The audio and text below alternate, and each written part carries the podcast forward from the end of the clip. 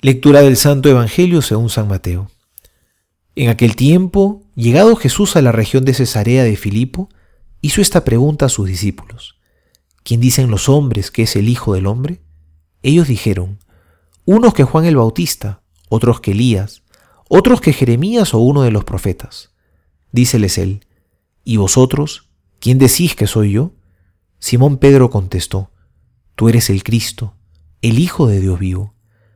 Replicando Jesús le dijo, Bienaventurado eres Simón, hijo de Jonás, porque no te ha revelado esto la carne ni la sangre, sino mi Padre que está en los cielos. Y yo a mi vez te digo, que tú eres Pedro, y sobre esta piedra edificaré mi iglesia, y las puertas del Hades no prevalecerán contra ella. A ti te daré las llaves del reino de los cielos, y lo que ates en la tierra quedará atado en los cielos, y lo que desates en la tierra quedará desatado en los cielos. Palabra del Señor, gloria a ti, Señor Jesús. Celebramos hoy la solemnidad de los santos apóstoles Pedro y Pablo. San Pedro, el primero de los apóstoles, que negó a Jesús tres veces, que era tardo para comprender las cosas de Dios, que hirió al criado del sumo sacerdote cortándole la oreja, en una actitud muy violenta, y también Pablo, que no estaba muy lejos de esto.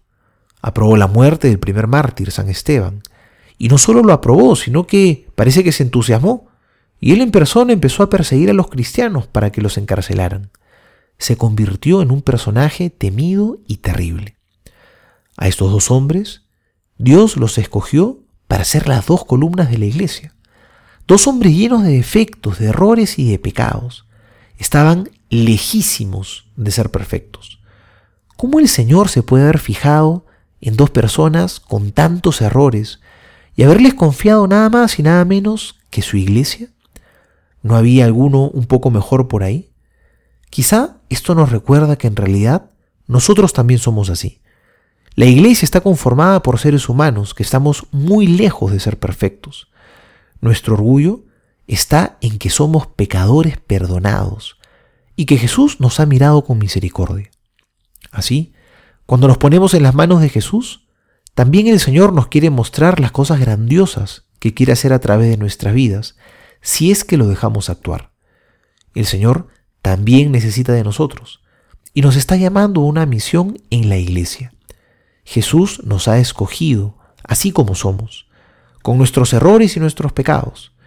El Señor no está esperando a que lleguemos en envase de lujo, no es necesario que seas perfecto, no es necesario que seas buenísimo para que te pongas manos a, la manos a la obra en la misión de la iglesia. Así como eres, Dios ya te está llamando y quiere que seas generoso para que Dios pueda amar a los demás a través tuyo.